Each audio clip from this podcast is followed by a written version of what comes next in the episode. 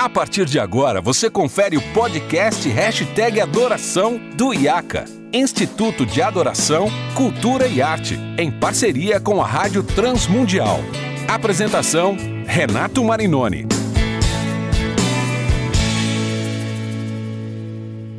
Olá, seja muito bem-vindo ao episódio número 68 do nosso podcast Hashtag Adoração.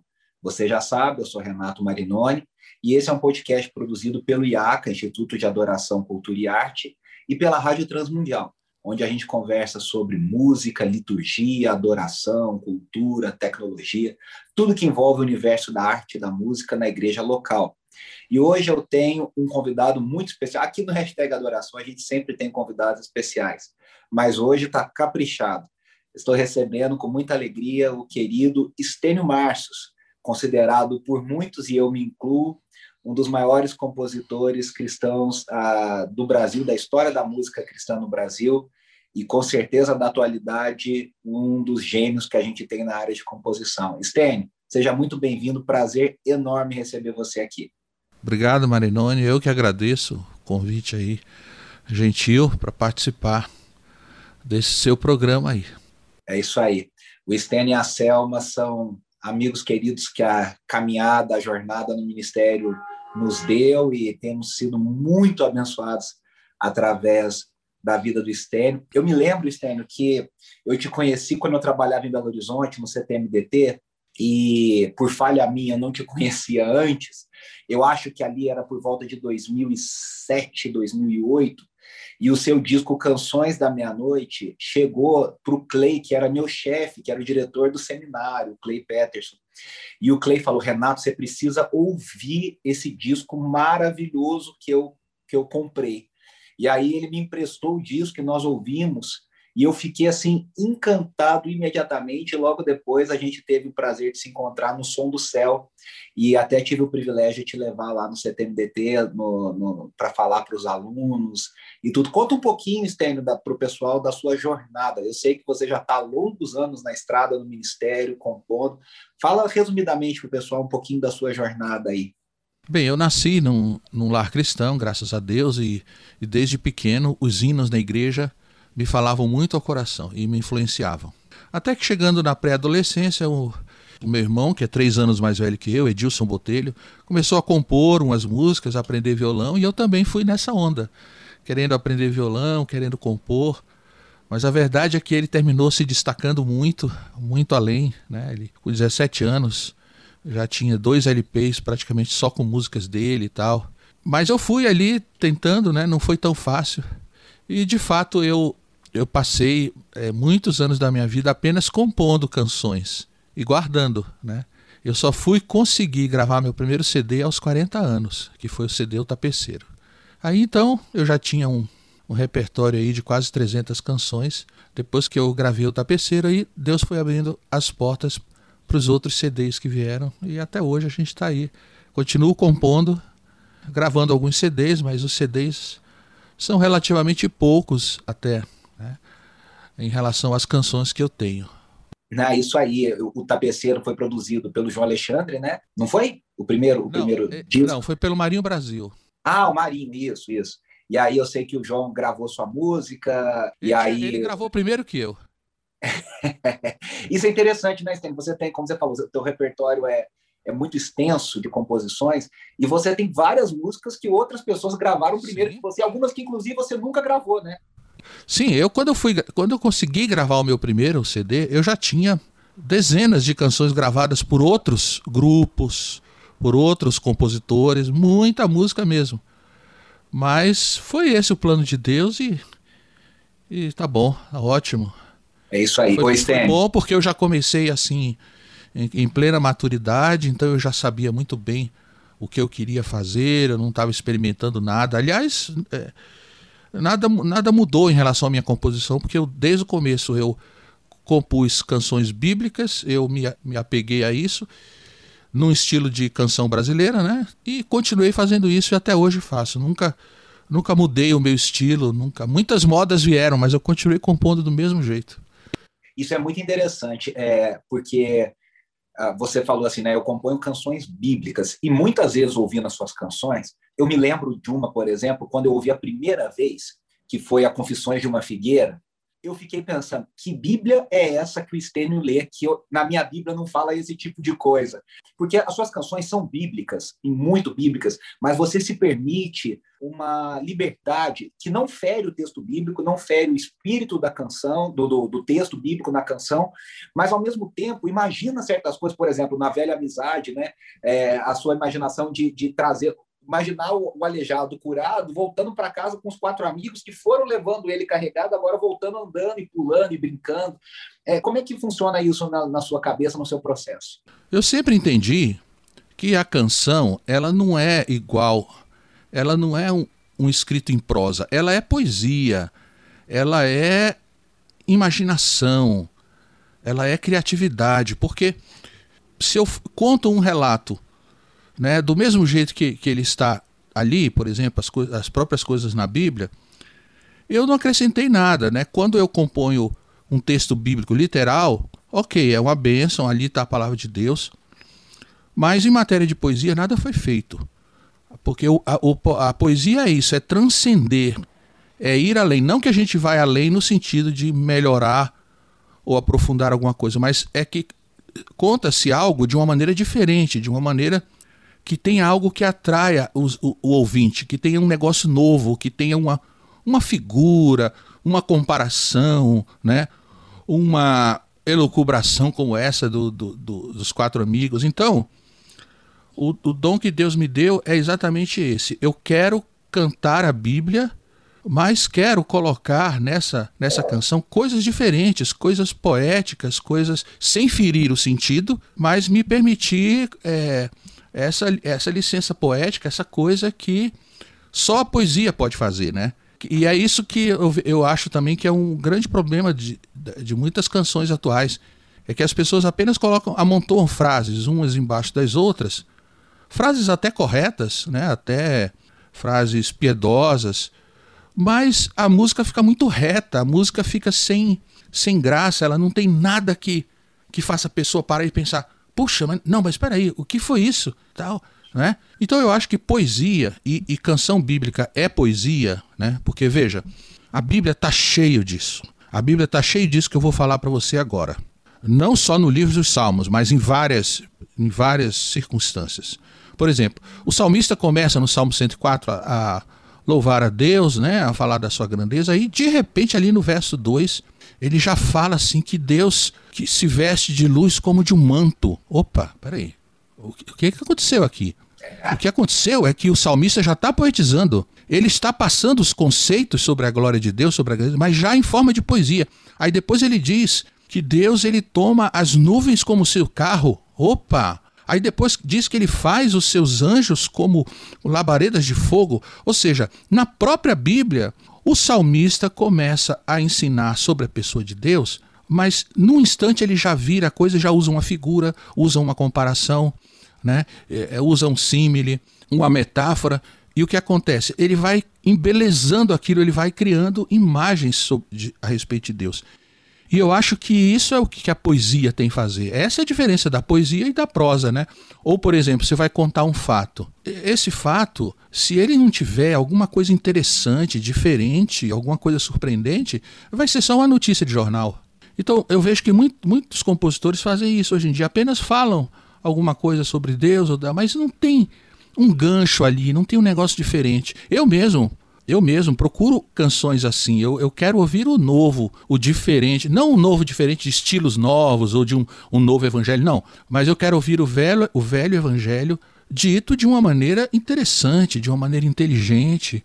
E aí, Esther, em cima, em cima dessa, sua, dessa sua colocação do velho evangelho, bom e velho evangelho, dito de uma forma diferente, nova, eu vou te fazer uma pergunta ousada. Quem você ah, ouve que compositores, por exemplo, no Brasil hoje, a gente sabe, né? A gente costuma dizer, ah, tem muita coisa ruim sendo feita. Tem mesmo, tem bastante coisa até comum, vamos dizer assim. Não é ruim, mas também. Mas quem você ouve, que, que, quem chama a sua atenção de coisas que têm sido produzidas que você pode dizer que são bons referenciais de pessoas que têm esse olhar poético, bíblico e que têm composto coisas interessantes. Você tem alguém aí para dizer para gente? Há alguns colegas não é, que, que têm feito isso. Tem um grupo chamado Candeeiro, lá de, de João Pessoa. É um, é um, grupo mesmo de jovens. Eles têm se dedicado a uma composição muito brasileira, com estilo nordestino e com a letra muito, muito bíblica. Tem o Marcos Teles também, de João Pessoa. Querido amigo, já entrevistei aqui já o Marcos. É. O, o Diego Venâncio, né? Ele faz canções bíblicas muito bonitas. O Diego é seu escudeiro fiel, né? É, meu colega. Não, meu colega de ministério. Tem o Silvestre é. Luma, tá? algumas pessoas que, que têm se preocupado com isso, né? E, e a gente louva a Deus. Porque isso não pode morrer nunca, né? Porque senão a canção cristã morre. Ela pode ser tudo menos uma canção cristã. Se ela não for, é se ela não tiver como base um texto, uma doutrina, se ela não tiver como base ensinar sobre a pessoa de Deus, sobre a obra de Cristo, ela não, para mim não é uma canção bíblica. Interessante. E aí, Estênio, eu antes eu perguntei agora de quem você ouve e acha interessante, você citou vários trabalhos, e, é, e aqui fica né, a ressalva de que com certeza tem vários outros que a gente de imediato não vai lembrando, vários amigos e colegas e tudo. Mas uma vez eu me lembro que você me contou que você teve a oportunidade de conviver com Sérgio Pimenta, se eu não me engano, lá em Manaus. Acho que vocês chegaram a morar juntos na cidade do mesmo período, acho que o Caio Fábio, não tem uma história assim?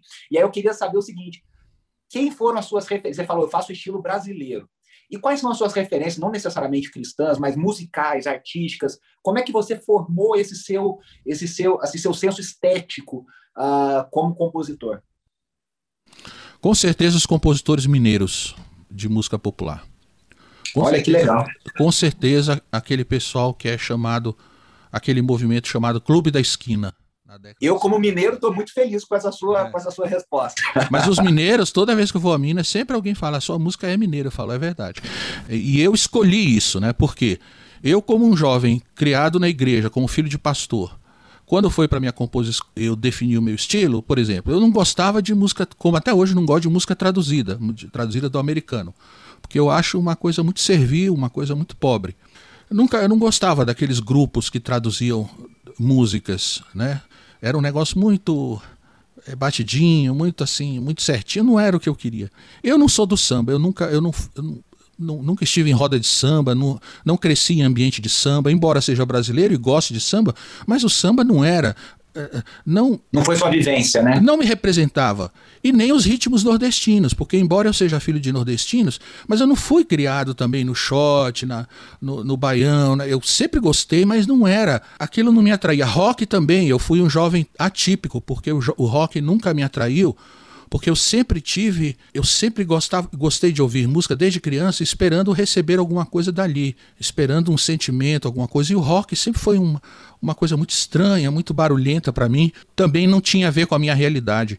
Aí quando eu comecei quando comecei a ouvir nos rádios algumas músicas das quais eu gostava e fui atrás e tal, aí eu fui encontrando ali o Milton Nascimento, o Beto Guedes, né, o Toninho Horta, depois o Elomar, por exemplo, que é um, um, um, tipo de música bem diferente, mas é um, é um trabalho muito brasileiro, muito inteligente. A minha alma disse: é isso, é você é isso aí, você, embora você tenha nascido no norte, no extremo norte do país, mas você é mineiro, a sua alma é mineira, a sua música é mineira. Então foi uma coisa que eu escolhi porque tive uma grande identificação com a canção, com esse estilo canção, né? Esse estilo canção mineiro, que é um, um tipo de música simples é, harmonicamente, e que conta uma geralmente conta uma história, não é? E que é um, um, estilo de melodia assim, um tanto melancólico, mas é uma coisa que faz a gente pensar. Que legal, que referência incrível. E, e aí, Stênio, eu queria conversar com você, porque nos últimos tempos é, eu, é uma coisa que me alegro muito. Eu tenho dedicado a minha vida ao ensino, à formação de líderes de louvor e de pessoas que amem a adoração, a liturgia, a adoração bíblica. E, e, eu fiquei muito feliz ao ver que você, de uns tempos para cá, resolveu encarar o desafio de entrar na internet. Eu te conheço, sei que você não é uma pessoa que é muito fã da, da, tecnologia no sentido de redes sociais e tudo, mas você resolveu encarar esse desafio e, e, e criou um curso de composição que está sendo feito todo online nesse período que a gente está vivendo. E eu queria que você falasse sobre isso, essa decisão sua de se dedicar, formar novos compositores. E eu imagino, né, porque composição, é, por mais que tenham técnicas e você deve conhecer várias e falar sobre elas, mas ela é muito inspiração também, ela é muito um toque pessoal. E eu queria que você falasse sobre esse primeiro, é, primeiro sobre essa decisão de começar o curso e segundo sobre a, o desafio de colocar esquematizado, tudo bonitinho, pedagogicamente, didaticamente, algo que às vezes é muito intuitivo, né? Foi uma das coisas mais difíceis da minha vida. Mais difíceis. Porque eu sempre fugia dessas coisas quando alguém começava a querer entrar nessa conversa. Mas como é o seu processo de composição? Eu sempre respondia: eu não sei. Eu não sei, eu só sei que me dá uma coisa, eu pego o violão e de repente a música está pronta. E se você perguntar aos compositores, a maioria deles vai responder isso: eu não sei. Eu não sei como é. Eu só sei que acontece. Porque o compositor ele compõe, mas ele nunca parou para pensar no processo. E assim era comigo, porque esse desafio eu recebi de um amigo. Eu recebi de um amigo esse desafio de fazer esse curso. Então, quando eu recebi, eu passei uma semana para dar uma resposta para ele, pensando, eu falei, meu Deus, eu, isso é, é, uma coisa da qual eu sempre fugi. E eu, eu confesso que eu tinha um, relativamente um receio de que se eu fosse decifrar essa esfinge, né? Eu, eu poderia decifrá-la, mas ela no final me devoraria também. Quer dizer, que, que, eu, que se eu fosse tentar explicar ou conhecer como tudo acontece, poderia ser que, que o, o meu encanto acabasse ou que eu perdesse né, essa condição de compor. Sei lá, me passavam, me passavam umas coisas assim. Eu achava que era um negócio com o qual eu não devia mexer nunca. Se eu estava fazendo música ainda, então era melhor ficar quieto e não tentar expor isso aí, tornar isso público e muito menos ensinar. Então é uma, foi uma coisa que eu nunca pensei na minha vida que eu faria. E como você citou bem, eu sou muito avesso a, a me expor publicamente, a tomar uma, uma iniciativa sobre alguma coisa, a aparecer em lugares, não é? é então, foi muito difícil, mas eu passei uns dois, três meses pensando, pensando, pensando no. Foram dias angustiantes, porque eu tive que pensar em como essas coisas aconteciam. Então fui devagar e fui esquematizando coisas, fui pensando. Muitas coisas eu peguei do próprio processo de composição na língua portuguesa, em, em, é, é no que diz respeito à redação ou, a escrita de romances então, porque muita coisa está ali, né? Porque, embora seja música cristã, mas o processo de escrever uma letra, um, um poema, ele vem dali. Então, eu fui estudar versificação, né? Que eu não conhecia, não conhecia. Tudo que eu tinha feito até então era realmente empírico. Aí eu fui estudar versificação. Ô, Esteve, deixa eu te interromper só um pouquinho, só, porque, só sobre isso, porque deve ter sido muito interessante. É, você, eu estou imaginando, né? Estou aqui só imaginando, você olhar para a sua obra e depois você perceber, caramba, eu fiz esse, esse tipo de rima, olha, agora. E aí você foi classificando o que na verdade já estava feito, né? Deve ter sido um Sim. processo muito interessante você foi, olhar para a sua foi, própria obra. Foi né? o processo inverso, né? Da criação. É, é. E foi surpreendente, e foi surpreendente, por exemplo, eu encontrar coisas que eu jamais imaginava. Por exemplo, o oxímoro é uma, um, um, fenômeno na língua portuguesa que é quando você fala de coisas é, que se contradizem. É quando você fala, por exemplo, de, de coisas contrárias, não é? de, de coisas que logicamente não seriam possíveis. Então, eu escrevi uma música onde eu falo assim, que eu que estou observando o céu, aquele céu cheio de estrelas, e ele é tão encantador que a, a impressão que eu tenho é que eu vou cair para cima. Ou seja, que eu vou, eu vou cair, mas eu vou cair em direção ao céu. Ao céu. E a frase está ali, cair para cima. É claro que isso me incomodou, né? Isso me incomodou, mas era, era a maneira que eu, que eu tinha para expressar naquele momento a atração que o céu estrelado exercia sobre mim. Era tão forte que a impressão que eu tinha que eu ia cair, mas não para o chão, eu ia cair em direção ao céu. Aí eu encontrei que existe essa figura chamada oxímoro, que é isso, é você juntar duas. É, como é que se fala quando são coisas contrárias? É, Paradoxais. Para, exatamente. É você colocar paradoxos, né? Para reforçar algo que você quer dizer. Então isso é permitido em português, né? Que legal. Isso é permitido. E assim foi é, conhecer as rimas, que, por exemplo, eu uma da, da, dos últimos estilos de rima que eu procurei é a rima encadeada. É aquela rima que, por exemplo, você faz uma frase, ela acaba numa palavra né, que tem um som, e a rima não é na frase seguinte, é no começo da frase seguinte. Por isso que é encadeada. E, e esse é muito difícil de encontrar, esse tipo de rima. Até que. O Chico Buarque fez algumas dessas. Ah, sim, ele tem, tem, tem várias. Até que eu descobri que eu tenho na música poemas e canções, eu tenho, né? Poemas e canções a Deus sejam escritos por todos os peritos a quem concedeu o dom. Escritos que coisa linda, é. com toda a maestria e ardente sentimento, em verso, instrumento e a pena em cantoria. Então eu já tinha feito, e eu tenho que outras, sem saber né? Você falando a música, você nem cantando, você falando, ela tem uma cadência, né? Essa rima encadeada, ela dá essa cadência, ela dá esse ritmo. A, a De Vento mas, em Popa do Aristeu tem isso também, né? É uma coisa linda. Mas, do mas sul sem norte, da morte, enfim. Quer dizer, é bonito essa, essa cadência, né? Que coisa linda. Mas, mas é, esse é o segredo de uma letra metrificada, né? Metrificada e, e, e ritmada, né? Quer dizer, você, você respeita o jeito da frase, se ela é, onde estão as sílabas fortes na própria frase, né? E aí você faz a frase seguinte também assim, colocando palavras cujas sílabas fortes sejam idênticas à da primeira e assim vai. Então isso traz um ritmo à estrofe da música, à própria letra, que é como você falou e eu observei isso na, nas minhas aulas. O, o só ler a letra já é um negócio bonito, porque ela em si já traz um ritmo, já traz toda uma, uma emoção. Aí você vê o que? Que realmente existe a inspiração, mas existe uma grande parte que é a técnica, que é o conhecimento da técnica, que ajuda tremendamente. É isso aí. Você conhecer essas coisas. Porque aí você juntando a, essas duas coisas, a sensibilidade com o conhecimento técnico, você pode fazer coisas coisas maravilhosas. Agora eu lutei muito com rimas há uns, uns anos atrás, porque eu resolvi metrificar o salmo, eu resolvi compor e metrificar o Salmo 119 completo. Caramba! Então, é, e Deus me deu a graça de, de conseguir fazer esse trabalho. Que então, legal. Eu olhei para o Salmo 119 e percebi o seguinte: ele é composto de 22 blocos de oito versículos cada um. Que é assim, né? Cada bloco desse começa com uma letra do alfabeto hebraico. Isso. Então são, são 22 blocos. E cada bloco desse de versículos são oito versículos. Então eu tinha que fazer 22 canções. Muito bem. Fazer 22 canções não é um negócio tão difícil. Agora, o difícil é pegar esses oito versículos, né? esses 22 blocos de oito versículos e metrificá-los. Isso foi trabalhoso.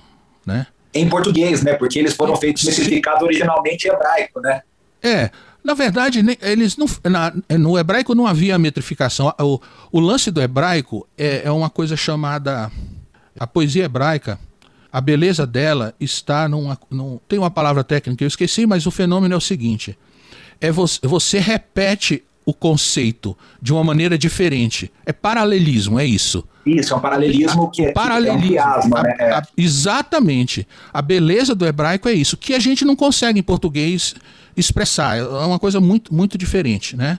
Mas, é, mesmo para você colocar em português, cada Bíblia traz uma, uma versão. Só que as, o, quando você pega o Salmo 119, mesmo que você use, por exemplo, a Bíblia de Jerusalém, que traz os salmos já em blocos de, de estrofes, não está metrificado. Porque a métrica é um negócio chatinho, é um negócio trabalhoso, sabe? Interessante. E aí, não bastando isso, depois eu comecei a perceber o seguinte: escuta, tá legal isso aqui, mas está faltando alguma coisa. E aí caí na besteira de tentar fazer rimado. E realmente já tá, tá quase no final mas foi aí foi um negócio que me deu. Aí que eu vi como é trabalhoso. Mas eu entendi. Não são rimas ricas, não são rimas inesperadas, fantásticas, porque o objetivo do salmo é ensinar.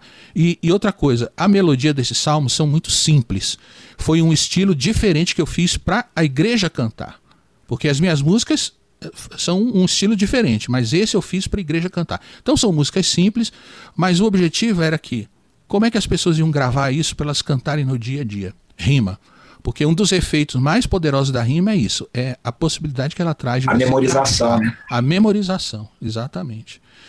Então eu, eu batalhei muito com essa questão, mas eu não entendia, mesmo ao trabalhar no Salmo 119, eu não conhecia ainda quase nada sobre versificação, a não ser uma coisa que eu estudei na escola há muito tempo, né?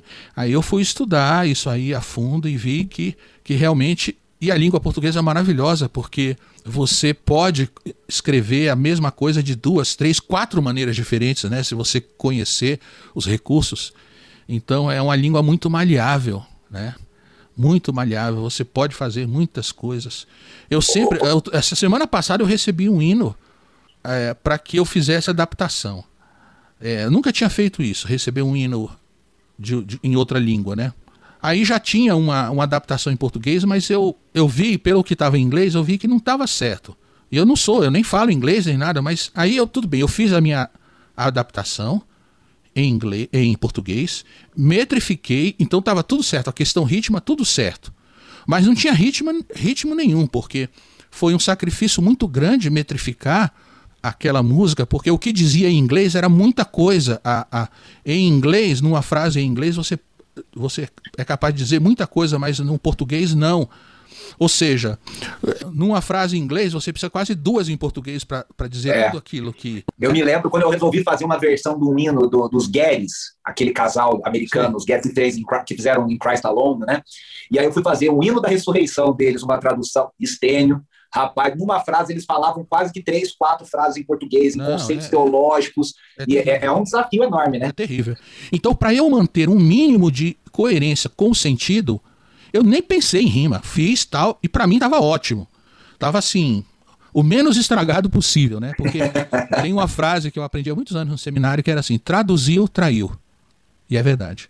É. Porque nunca, nem, nem de espanhol para português, português, nunca. Não, nunca é igual. Nunca fica, né? Então traduziu, traiu. Aí mandei, aí a pessoa diz: Ah, mas escuta, será que não dá para você colocar umas rimas? Aí eu, misericórdia. aí fui e, e, consegui, graças a Deus, consegui colocar sem grandes Que legal. Mas é trabalhoso. Minha vida é obra de tapeçaria tecida de cores alegres e vivas que fazem contraste no meio das cores nubladas e tristes. Se você olha do avesso,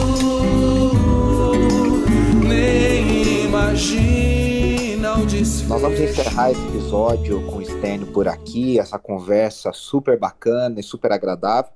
Mas o Stênio volta no próximo episódio, além de um convidado surpresa que vai se juntar a nós nessa conversa. Inclusive, é surpresa para o Stênio também. Então, eu te espero no próximo episódio. Lembrando sempre, compartilhe esse link do hashtag Adoração com mais alguém que ainda não conhece o nosso podcast e você sabe que pode curtir bastante o nosso conteúdo. Lembrando que você pode acessar todo o conteúdo da Rádio Transmundial lá em transmundial.org.br e o conteúdo do IACA lá no Instagram, no arroba IACA Brasil. Um grande abraço e até semana que vem.